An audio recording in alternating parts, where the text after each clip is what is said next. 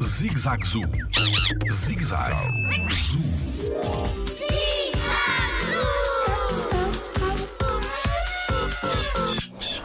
Porquê que as tartarugas estão ameaçadas?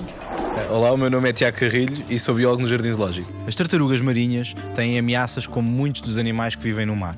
Eh, Uma das principais ameaças, de facto, tem a ver com o plástico que nós produzimos no nosso dia a dia e que muitas vezes, por não ser colocado no recipiente correto, vai parar ao oceano e as tartarugas acabam por ou o ingerir, ou seja, comem esse plástico e depois têm algumas dificuldades eh, eh, por terem ingerido esse plástico e então acabam por desaparecer. Outra das suas principais ameaças tem a ver com o seu nascimento. As tartarugas marinhas, quando põem os ovos, elas deixam as- as- os seus ovos enterrados na areia e quando as crias nascem, elas orientam-se pela lua para conseguirem saber o local onde está o oceano. Se uma cidade tiver luzes muito fortes próximo do sítio onde estas tartarugas nasceram, o que vai acontecer é que esta tartaruga pequenina vai se baralhar e vai em direção da cidade em vez de ir em direção do oceano, acabando depois por morrer. E então essa é tanto o plástico como as luzes das cidades, poderemos considerar que são duas das maiores ameaças às tartarugas marinhas. Jardim Zoológico. Pela proteção da vida animal.